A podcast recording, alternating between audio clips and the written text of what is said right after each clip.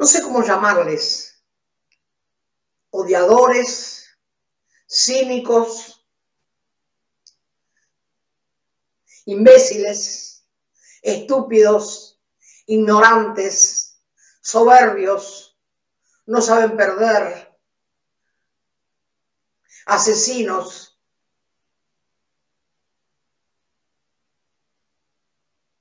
no les importa la vida ni respetan a nadie. Porque a lo mejor ustedes no se enteraron, pero ayer una de las marchas pasó por la puerta del hospital que donó camioneros, que está hasta la pera de, gente, está todas las camas ocupadas, a decir que estaba vacío, que no había nadie adentro, que los médicos eran responsables. Y había gente grave y tocaban las cacerolas y gritaban en la puerta del hospital insultando a los médicos que estaban adentro trabajando, salvando vidas. ¿Cómo se puede aceptar eso? No tenemos que permitirlo, que fueron los presos. Porque ni siquiera están respetando a la gente que está mal, que se está muriendo, que había familiares afuera desesperados. ¿Cómo puede pasar esto? ¿Cómo le podemos permitir tantas cosas? A ver, en otros países los ponen presos, sí, los ponen presos por desobedecer y salir a la calle. Pero estos, ir a golpear a un hospital, decir que está vacío, que los médicos, no, no puedo creer, no me, no me cabe en la cabeza los títulos que le quiero dar, son asesinos, no les importa nada lo que, no les importa, no nos quieren, nos odian, nos odian porque les ganamos y les ganamos en las urnas, nos odian porque estamos llevando adelante el país que ellos dejaron hecho pedazos, lo estamos armando como podemos. Y yo quiero este espacio aprovechar para decirles a, todos los médicos, las médicas, los enfermeros, los camilleros, las compañeras que trabajan en los lugares más horribles y más difíciles, que son las enfermeras y los enfermeros, y los que limpian los pisos, y las cocineras, y los cocineros, y los choferes, y las chicas que están en los escritorios, y los químicos y los bioquímicos, y los, los compañeros que están en las, en las salas de terapia intensiva, que es el lugar más terrible, el más delicado, y que están tantas horas a los compañeros que hacen, que, estudian para poder poner bien el respirador. Yo le quiero pedir perdón en nombre de millones y millones que sí hacemos caso, que sí nos quedamos en la casa, que sí respetamos lo que nos piden ustedes, los ministros, el presidente y sobre todo ustedes los médicos los científicos, los que están trabajando para las vacunas, para hacer las cosas mejores, los que hacen los hisopados, la gente que acompaña al Tano Catalano, que son montones de pibes que hacen también un trabajo silencioso, pero que también exponen su vida todos los días para darnos una mano, para asistencia a, a los más viejitos que no pueden salir de su casa. A todos esos les quiero pedir perdón, perdón en serio, en nombre de millones que sí hacemos caso que sí nos quedamos en la casa, que sí respetamos la vida de los otros, pero no permitamos más que estas bestias, con el perdón de las bestias, que salen a la calle, que no tienen la más pálida idea de lo que es morirse ahogado, sin respirador o con respirador, boca abajo, sin ver a la familia. Ojalá le toque a muchos de ellos, sí, la verdad. Ojalá les toque a muchos de ellos. Así se van a dar cuenta que el virus existe, no como ayer gritaban que no existe, que es un invento de los médicos y un invento del presidente. Pero ¿en qué cabeza cabe? En la cabeza de esos estúpidos que repiten las mismas cosas que mandan a decir los yanquis. Los yanquis se lo dicen a Clariña y a, la Nación y ellos se la pasan a, a los periodistas y lo repiten como loros. Y piden cualquier cosa en la puerta de un hospital tocando bombos y matracas, en nombre de todos los millones que sí nos quedamos y que sí respetamos y que sí los queremos tanto. Yo les pido perdón, perdón de verdad. Me da vergüenza. Me da vergüenza que salga del país semejante disparate. Que, otros que otros pueblos vean cómo puede haber gente tan bestia. ¿Qué pasó con ellos? ¿Qué, mierda les puso en la cabeza a los macristas y los larretas? ¿Qué le, ¿Qué le ponen en la cabeza? Una ideología bien yanqui y bien nazi. Son dos ideologías terribles. Los nazis nunca le importó la vida de nadie, que ya era una raza aria, rubios y ojos celestes. Perdón, por favor, perdón de verdad. Tengo vergüenza, vergüenza de verdad, de pensar que cuántos murieron por nosotros ¿Y cuántos van a morir todavía y nosotros tenemos que aguantar en estos tipos eso? No. No aguantemos, compañeros, salgamos a decir, hablemos. Que los diputados digan algo, que los senadores digan algo. No les podemos permitir. No pueden tocar el bombo y cacerolas en la puerta de un hospital diciendo que mienten. Por favor, se los pido, No los dejemos hacer eso. Yo no sé qué pensarán. Pobres los que están dando la vida por nosotros. ¿Qué momento habrán pasado ayer tan triste, tan triste y tan terrible? Esto de, de matear con amigos es, es muy lindo. Y el otro día pensaba cómo hay tantos compañeros que trabajan tanto y no se sabe mucho de ellos. Ayer jueves en la plaza habló Lauro. Y claro, contó cada cosa que la gente me llamaba y decía, todo eso hacen ahí, digo, y, eso es una parte nada más. Yo ya había hablado con vos, eso es otro de los que hacen miles de cosas y se saben poco. No es que la gente tiene que saber lo que uno hace, pero a veces es un poco necesario que la gente que se aburre, que no sabe qué hacer, se dé cuenta que hay tantas cosas para hacer que no no nos podemos permitir aburrirnos. Entonces, Danito, un poco, Daniel, eh, me gustaría que le cuentes a la gente cuál es tu tarea, porque vos vas mucho más allá de un sindicato. Porque si todos los sindicatos hicieran lo que haces vos, no estaría como estamos. Eso sería una. Bueno, bueno, Eve, eh, y nosotros lo que hicimos fue copiarnos de vos. Eh, Así que fuimos más allá de lo que, de lo que podíamos hacer y, en esta pandemia estamos trabajando muchísimo con la solidaridad. Eh, tomamos el desafío que, vos eh, nos impusiste, nos, lo planteaste hace, hace un tiempo, de que teníamos que romper esa barrera porque había mucho hambre. Y entonces en, el gremio empezamos a desarrollar tareas solidarias. Hoy estamos asistiendo a 76 comedores en Capital Federal. Eh, es incontable la cantidad de comedores que estamos asistiendo en todo el país, porque donde estamos, eh, en todas las provincias estamos ayudando, pero en Capital son 76 comedores, y transformamos nuestro sindicato también en un, en un lugar para, para, generar solidaridad, así que estamos dos veces por semana ayudando a las vecinas y a los vecinos dándole de comer, juntando y dándole ropa, eh, útiles escolares. Vienen más de 200 personas a, retirar su vianda de, gremio, así que estamos, estamos con esa situación. ¿Cuánta gente estás ayudando? Porque 76 comedores.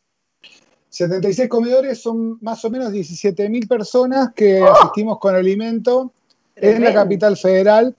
Eh, y también es un aprendizaje porque eh, el nivel de abandono que, genera la reta en los barrios es muy grande y cada día que pasa se va sumando más, población, más gente a, buscar ayuda. Y viste cómo es la cosa, vos cuando entras en el barrio no te das cuenta todo lo que le falta.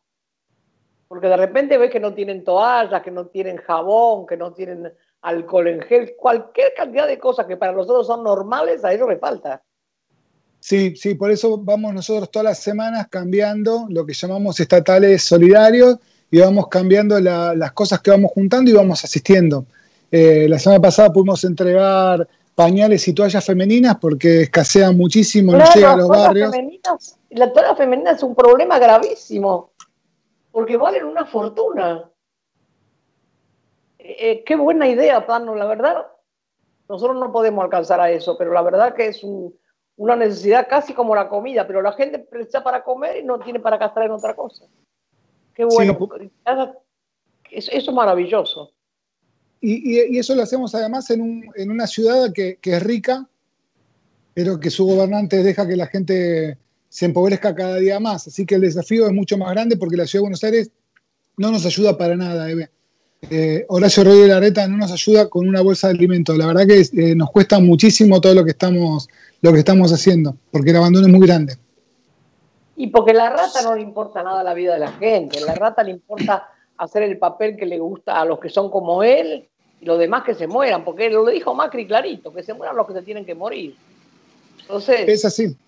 Es una basura de gente que no le importa nada. Vos me estabas contando el otro día también que estás preparando a los, compañeros para que aprendan a vacunar, ¿no? Sí, hacemos... Esos grupos de, jóvenes que ayudan a... A ver, contá un poquito. Estamos haciendo dos cosas. Una, todas las semanas estamos asistiendo a las personas con COVID, eh, los estamos haciendo un seguimiento personalizado y ahora empezamos una capacitación con un convenio que, tenemos que firmar con el Ministerio de Salud de la Nación para poder salir a vacunar cuando esté la vacuna que pueda curar a la población. Se supone que va a ser dos dosis, así que son, son 88 millones de vacunas que hay que aplicar. Oh, y entonces necesitamos muchas manos para poder ayudar a, alcanzar esa solución. Así que estamos en eso, estamos preparándonos para vacunar, eh, muy contentos porque entendemos que es una tarea muy, muy noble y necesaria para ir a los barrios y, colaborar con todo el sistema de salud que, necesita que, seamos muchos y muchas. ¿Qué es lo que más aprendiste en un barrio? Lo que más aprendí en un barrio es a tener la, responsabilidad de, la paciencia de entender lo que pasa en el barrio. ¿no? Uno cuando va al barrio piensa que es uno llevando una solución. Y lo, que aprendí es que uno va al barrio y tiene que ponerse al servicio del barrio en base a las necesidades del barrio, en base a la cultura del barrio, en base a las relaciones históricas de cada barrio, eh, que no es uno con ellos. Son ellos y nosotros lo que tenemos que hacer es acompañar el proceso de crecimiento de ese barrio. Eh, te bajan a conocerlo, ¿viste? Claro, te bajan los jóvenes que vayan con vos aprendan a conocerlo, porque a veces los pibes más chiquitos, sobre todo los de entre 7 y 9 años, es cuando más empiezan a sufrir esa, esa marginalidad. Yo siempre le digo a los pibes, ustedes cuando van, primero tienen que aprender a conocerlos. Cuando ustedes conozcan qué precisa más un niño, si una caricia o un plato de sopa, ahí ya recién puede empezar a ayudar. Porque es así, ¿viste? Vos no te das cuenta a veces y el pibe está necesitando más una caricia, una buena mirada, están acostumbrados a que los desprecien y de repente cae un montón de gente que los quiere ayudar y también les da un poco de miedo a ellos. Y después, claro, eso les sirve, esa ayuda generosa, como están haciendo ustedes, les sirve para formarlos para el futuro. Porque esta ayuda que vos haces, no es el futuro, todos los niños son el futuro de nuestro país. ¿Qué futuro estamos armando con millones de pibes con hambre? Y es, muy difícil de, poder interpretar. Por eso ahora de noche estoy estudiando pedagogía para, eh, en UTE, ¿viste? El sindicato de docentes tiene una carrera de pedagogía y así que de noche me estoy estudiando para ver si puedo colaborar en los barrios también con otra, con otra impronta, porque tenemos una población muy grande que, que, todavía no sabe leer y escribir y tenemos que ayudar a nuestros pibes y pibas para que puedan avanzar en, el proceso de educación en las escuelas. Eh, así que también para mí fue todo un desafío eh, empezar esta etapa y decir, bueno, necesito más herramientas porque no alcanza con la buena voluntad. Eh, hay que también preocuparse para, para, servir realmente al otro y a la otra. Así que estoy también muy contento, estoy cansado porque estudio de noche, pero estoy muy contento de, haber entendido ¿no? que, que, uno también tiene que tener herramientas para mejorar. Claro, porque ah, yo siempre cuando hablaba con las madres, las que mataron, las tres madres que mataron, cada una tenía una cosa diferente. Azucena la plaza, la calle, para ella era lo más. Esther decía, eso es bueno, pero tenés que tener con qué sostenerlo. Tenés que tener una universidad, una radio. periódico, algo tenés que tener para sostener eso.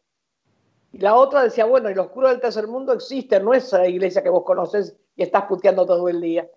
Y esas cosas son las que a uno lo nutren, porque vos también estás en un sindicato que te preparaste para ser sindicalista o te, o te elegieron los compañeros. Y ahora tenés que ampliar para sostener de verdad que lo que vos estás haciendo es un, un, verdadero sindicato, como deberían ser todos los sindicatos. Vos imaginate, con todos los sindicatos que hay, si hicieran lo que haces vos. No estaríamos pasando lo que estamos pasando. Porque si vos podés, quiere decir que todos pueden. Es voluntad, Eve, es voluntad. Es la, voluntad de dejar de mirarse el ombligo y de empezar a, tratar de construir esa plata. No es la voluntad, es el amor al otro. Es diferente, no es voluntad. El amor que vos tenés para la gente. Cuando vos desarrollás el amor para la gente, todo es poco, todo es poco. Sí, eso también es cierto. Y le enseñás a tu gente y a tus hijos y todo. Eso es lo que tiene que ser. El amor al otro, que, ya no, uno no cuenta más, el cansancio lo deja al lado y, va dejando toda la vida de lado y hacer esto que es tan hermoso, ¿no? Es que son muchas las... Mira, nosotros en capital y provincia estamos trabajando solamente en, militancia solidaria, 300 eh, compañeras y compañeros. Pero esto vos multiplicalo por provincia, porque tenemos acciones solidarias en, cada una de las provincias, tenemos compañeros con, nuestras banderas laburando, somos miles y miles de, personas que se van y se meten en impenetrable, eh, que lo hacen por, por, amor propio a, a las comunidades, tenemos compañeros que están yendo a las cárceles a, colaborar con los, con los familiares que, de las personas que están detenidas, que también hay como una situación de mucho abandono, porque bueno, la pandemia hace que, no se los puede asistir. Tenemos compañeros en, todos los barrios tratando de colaborar y hoy eh, trabajando mucho con, tratando de sostener las pymes ¿no? en, en las barriadas, porque eh, los vecinos que tenían un emprendimiento hoy ya no lo pueden tener, así que también desarrollando estrategias para que lo puedan, la puedan sostener. Es un momento muy crudo, muy duro, y además hay mucho cansancio eh, por, parte de, nuestra población respecto de lo que está pasando con la pandemia. Entonces todo es, muy difícil. Militamos muchísimo lo que tiene que ver con, los cuidados, ¿sabe? porque la gente piensa que esto está resuelto y cada día que pasa hay más gente enferma. y nos preocupa, nos preocupa mucho eso. ¿Cómo, se cuidan ustedes para cuando están en relación con la gente? ¿Cómo, cómo van equipados tus chicos? ¿Les compran, tienen todo? ¿Cómo es? nosotros tenemos todo, hicimos un curso con los compañeros de salud del Ministerio de, Salud, que son de la comisión interna. Eh, tenemos barbijos, tenemos, eh, tenemos máscaras protectoras, usamos guantes y andamos siempre con líquidos, con, eh, con alcohol eh, para nosotros rociarnos y cuando asistimos a una persona también le, explicamos cómo cuidarse, le damos elementos de protección, nosotros compramos muchísimos elementos de protección que hemos llevado a hospitales, centros de salud, a comedores, a merenderos, para que también poder, poder ayudar a, prevenirse. Y lo, hacemos con esa, con esa, con, esa seriedad de, los cuidados. De hecho, nosotros, nuestros militantes hasta ahora, de los que estamos eh, participando en la calle activamente, ninguno tuvimos COVID-19. O sea, que la, prevención es muy importante. Sí, nuestros compañeros de salud que están agotados, que están cansados, perdimos ocho enfermeras y enfermeros en la capital federal que fallecieron por COVID, pero es, inhumana la, forma en la que trabajan eh, y, y, entonces les sucede que a veces son 18 horas seguidas de trabajo y entonces no pueden evitar quizás el contagio pero la militancia en la calle se está cuidando muchísimo, porque además la responsabilidad de estar llevando un plato de comida, vos no podés llevar el virus a las personas en situación de calle o a, la, o a los conventos o a las casas tomadas. Así que nos cuidamos muchísimo, nos hacemos testeos, cada 20 días también nos testeamos para ver si estaríamos o no contagiados y, de manera preventiva, y la verdad que, que por suerte lo estamos haciendo con esa responsabilidad. Qué, trabajo maravilloso, Tano. La verdad, yo sabía que pero esa cantidad de gente no me, pasaba por la cabeza. Y es poco, ¿eh? es poco porque el país necesita de que seamos muchos más y de que nos multipliquemos, porque en este momento hay que crecer. Un sindicato que si querés es pequeño al lado de otros. Imagínate camioneros. con la plata que tiene lo que podría hacer 80 mil barrios. Hay muchos sindicatos que son muy poderosos, que están muy guardados. Porque por más que pongan el hospital y que su gente gane bien y todo, pero no alcanza con eso, alcanza con, con compartir mucho, ¿no? Sí. Y a veces se cuidan demasiado y no se dan cuenta que no sirve eso. Hay un dicho que dice, cuídese pero no se salve. claro, ¿viste? Bueno, pero vos pensás que nosotros en ATE tuvimos la, suerte de, conocerlas a ustedes, Eve, y entonces nos van indicando de qué manera también ir modificando nuestras acciones cotidianas. Eh, el aprendizaje que nosotros tenemos con, madres es un aprendizaje hermoso que, nos ayuda a, tener estas facilidades de poder ir interpretando la, la, vida de otra manera. Yo en eso te lo quiero agradecer a vos y a las madres porque de verdad que nos cambia, mucho el concepto de cómo vivimos y lo que es el concepto de la solidaridad, el concepto del amor, el compromiso. No fue lo mismo nuestra vida a partir de poder relacionarnos con ustedes de esta manera.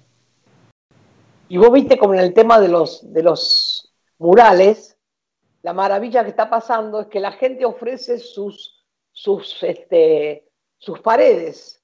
Entonces te avisa, yo tengo una, hay una piba que avisó, yo tengo un portón enorme que como una entrada de tres autos. Está a disposición y eh, ya están los compañeros pintando en la casa de ella.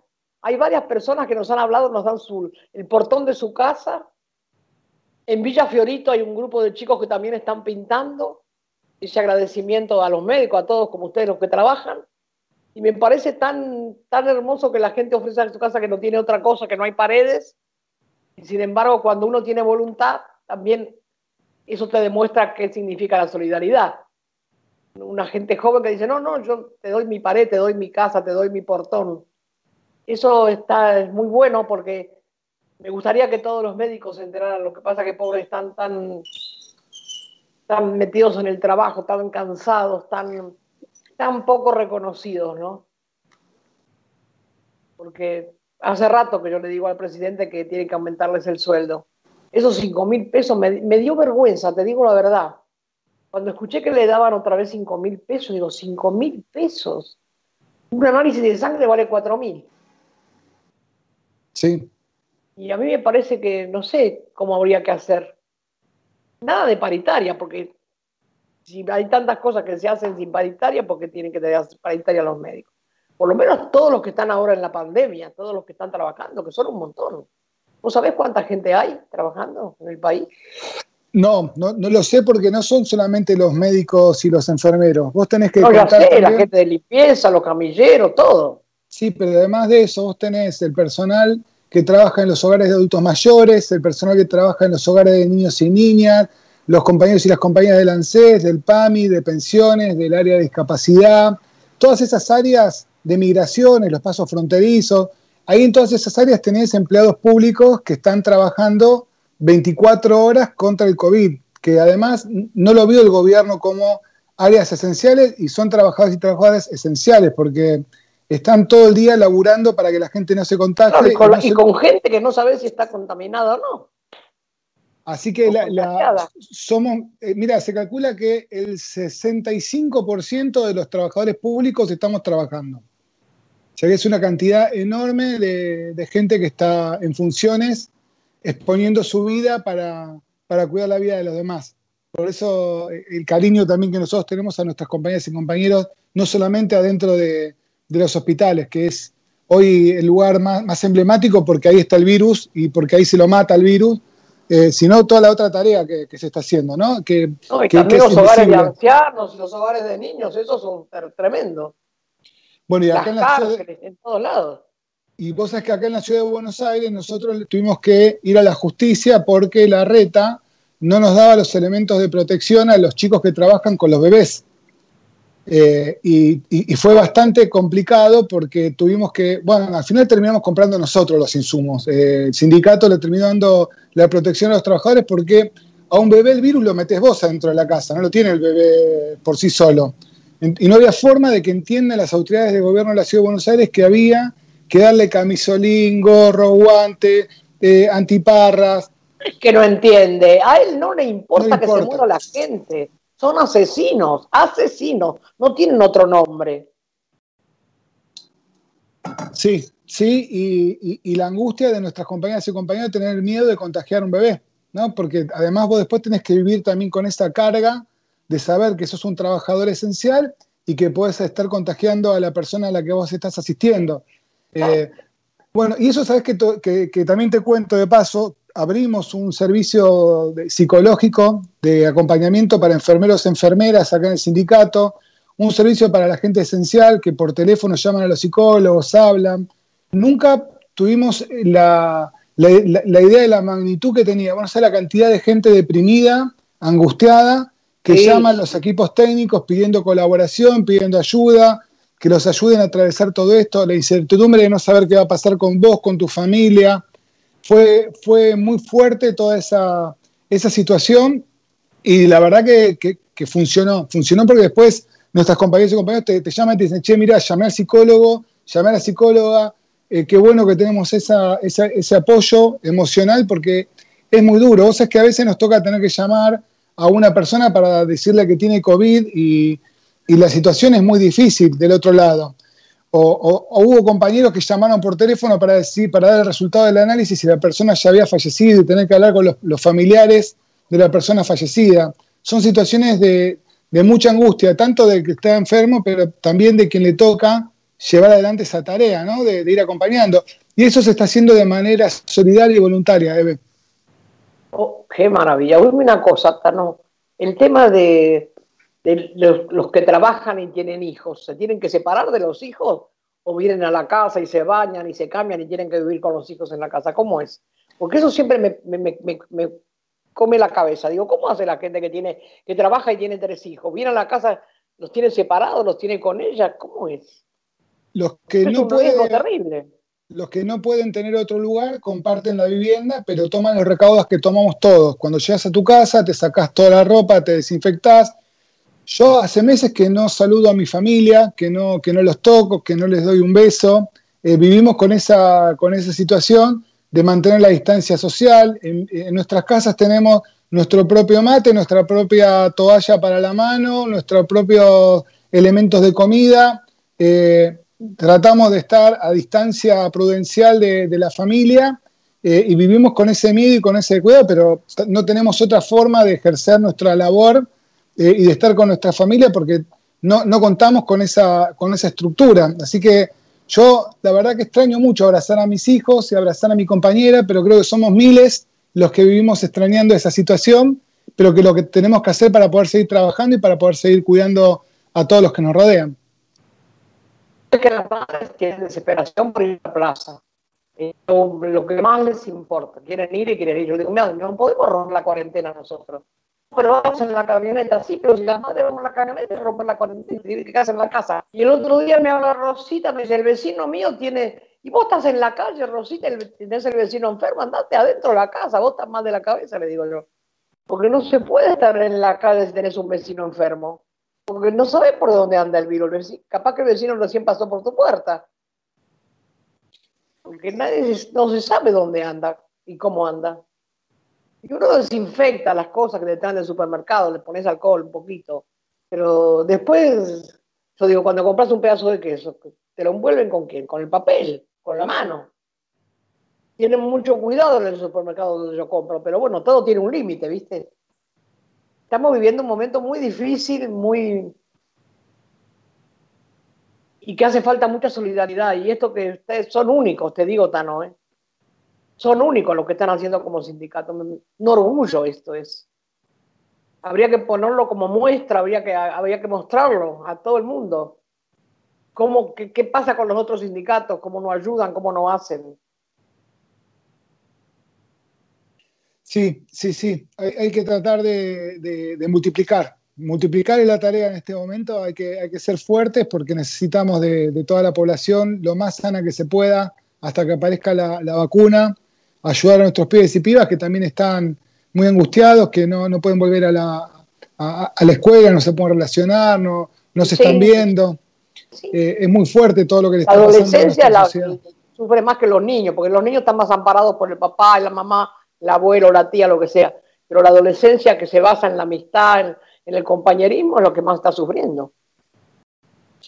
Y además hay que abrazarse. Yo escuché tu discurso del nuevo Plan Cóndor que, se avecina y, también hay que estar alerta, ¿no? Porque la derecha no descansa, porque la tonificación de, que los gobiernos populares dejen de ser populares es muy fuerte.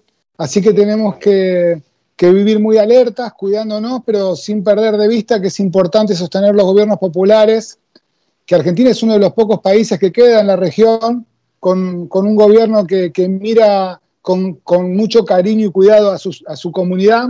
Eh, y eso tiene que tener un, valor y tenemos que estar eh, todos en una situación de, mucho, por lo menos de, estar muy atentos, ¿no? La corrida bancaria, la policía organizada hace pocos días, bueno, todo esto son indicadores que hay que, hay que mirarlos. Y porque nada es casual, de lo que pasa nada es casual, está todo organizado, todo preparado de la misma manera, ¿no? El plan Condor 2, está claro, para todos los países.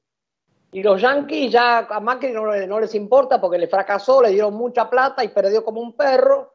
Entonces ahora están armando a la rata esta, que Dios me libre y me guarde, candidato a presidente, no nos puede pasar cualquier cosa. Así que hay que defender el gobierno, los votos donde lo pusimos, defenderlo. Y a la gente yo le digo, en vez de andar criticando por los rincones, si no te gusta, hace una carta, se la publica, porque el presidente lee todo, ve todo y escucha todo. Por eso da respuesta. Entonces no, no, no, sirve que estemos discutiendo entre nosotros. Sirve protesta con propuesta. Si no tenés una propuesta, no protestes. Porque adentro de la cancha de fútbol es una cosa y afuera todos hacemos goles, pero adentro no. Sí, sí, sí. Hay, que ser honestos eh, políticamente, hay que poder decir las cosas donde hay que decirlas y ser muy claros, porque muchos especulan por el año electoral, por la política, se cuidan de decir. No hay que cuidarse de decir, hay que decir todo lo que se deba decir, porque en este momento no lo ayudamos al presidente si nosotros no somos honestos y frontales con lo que está pasando. Nosotros lo ayudamos no siendo obsecuentes, porque la obsecuencia para la política es lo peor que te puede pasar. Yo me llevo bien con el presidente porque siempre le digo lo que pienso y a veces me llama y hablamos y bueno, es que la única manera, de, cuidar nosotros nuestra relación con, el poder, con la democracia, con el presidente, con, el frente de todos, eh, es, siendo honestos en, eso. Y yo es lo que más admiro de, madres, es lo que más admiro de, ustedes que nunca se traicionaron, que nunca dejaron de decir lo que tenían que decir, que nunca especularon. Y ese es el aprendizaje que tenemos que, que hacer todos y todas. Tenemos que poder crecer y aprendiendo, mirando que la, verdad por ante todo, ¿no? Eh, el, poder plantear lo que uno tiene que plantear para que haya una modificación. Y que el amor al otro sea verdadero. Nosotros seguimos juntando, no tenemos un mango, viste, que rascamos la olla todos los meses para pagar los sueldos, estamos requete problemáticas. Pero todas las semanas podemos hacer una compra importante para la villa que ayudamos y si nos llegan muchas cosas repartimos y, y lo que llega, ropa, las chicas la arreglan, la acomodan. No, es un laburo impresionante que no dejamos de hacer. Y la gente colabora mucho, por suerte colabora mucho. Y tenemos un lugar ahora que nos hace mucho precio y nosotros le preguntamos qué es lo que más necesitan y le vamos comprando. A veces le agregamos mucha lavandina y esas jabón blanco, esas cosas que no que son caras y a veces no te las piden porque la comida es lo esencial, ¿no? Así que también la ropa y esto que, vos me decías, ¿no? Los pañales, las toallitas higiénicas, todo eso también es necesario para, para conservar la salud.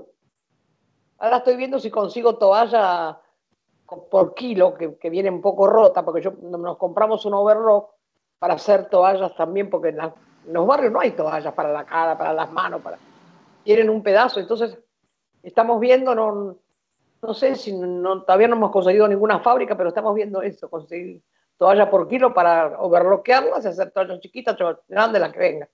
Aprovechamos todo nosotros, todo, todo, todo. Porque bueno, es, eso es lo más importante, querer al otro más que uno mismo. Que si no desde chiquito no, no, no, se aprende eso, es muy difícil. Vos tenés, yo, yo conozco mucho a tu hijo, al mayor, me parece que, y están, son tan, están tan bien criados es como el hijo de, Lauro y como el hijo de, la arena de Demetrio. Son chicos tan sanos y tan, tan increíbles, que saben tanto y tan humildes. Y eso es lo que nos hace falta, esta juventud que es, es maravillosa. El otro día unas pibas me dicen, 13 años, ya estaban, era como la capitana de, de los compañeros. Me hacían unas preguntas que yo digo, pero esta piba, ¿cómo estudió la madre? 13 años. Bueno, eso es lo que tenemos que cuidar y por lo que tenemos que luchar. Yo te agradezco un montón, Tano, está este mateando. Tiene mucho éxito, el mateando se ve en todas partes del mundo, ¿vos sabés? Hay mucha gente que lo ve a la noche, lo ve a la madrugada. Y nada, quiero que te despidas diciendo lo que quieras, lo que vos quieras. Eh, bueno, te agradezco por la invitación. Yo los mates que tomé estaban riquísimos. Te, digo que, bueno, eh, decirle a la comunidad que se tiene que cuidar muchísimo que, tiene que, ser solidaria, que tenemos que tener mucha, mucho amor por, el otro porque, y por la otra, porque en este momento la patria y el mundo necesita de, este, esta situación de, cariño para poder transformar la realidad. Quizás la vacuna demore un poco más, un poco menos, pero tiene que ser este un aprendizaje para que podamos cambiar como sociedad. El capitalismo y el neoliberalismo ha generado destrozos en la vida de todos los pueblos, necesitamos poder resolverlo y, cambiar esa, situación, generando una, sociedad que, sea distinta y ojalá lo, podamos transitar y lo podamos hacer y cuidemos mucho nuestra democracia, cuidemos mucho nuestros votos, sigamos abrazándonos y sigamos construyendo en este aprendizaje mirando a las madres que, que creo que es el aprendizaje más noble que yo encontré en, mi vida. Es el mejor de los aprendizajes que tuve fue haberme cruzado con ustedes. Eh, en casa se hacen unos como un cuarto intermedio para poder escuchar las plazas, para poder compartirnos mateando. Eh, y eso es único. E, eso es único por, porque nosotros es, es, un espacio familiar que, con el que contamos y te sentimos a vos y a todas las madres muy cerca y es para nosotros una, alegría poder, poder estar eh, acompañándote y siguiendo, siguiendo tus pasos. Así que si este sindicato hace lo que hace es porque ustedes hacen lo que hacen y nos están señalando el camino. Así que muchísimas gracias, Eve, y a todas las madres por, por ser el faro, porque si no, nosotros de verdad, nosotros no inventamos nada, Eve. Nosotros estamos caminando sobre el camino que ustedes ya transitaron. Y eso es algo que, que es muy importante que lo tengas en cuenta. Bueno, hasta que nos podamos abrazar fuerte, fuerte. Muchos besos. Un beso, un beso grande a toda tu familia, que es hermosa, y a todos los compañeros que están peleando. Qué bueno que esa es la vida. Yo hace 43 años que estoy en la calle, voy a cumplir 92 y tengo fuerzas todavía para, para seguir peleando. Gracias, Tanito. Gracias, gracias, gracias. Te quiero, Eve. Nos vemos. Saludos a todas las madres. Chao. Chao, chao.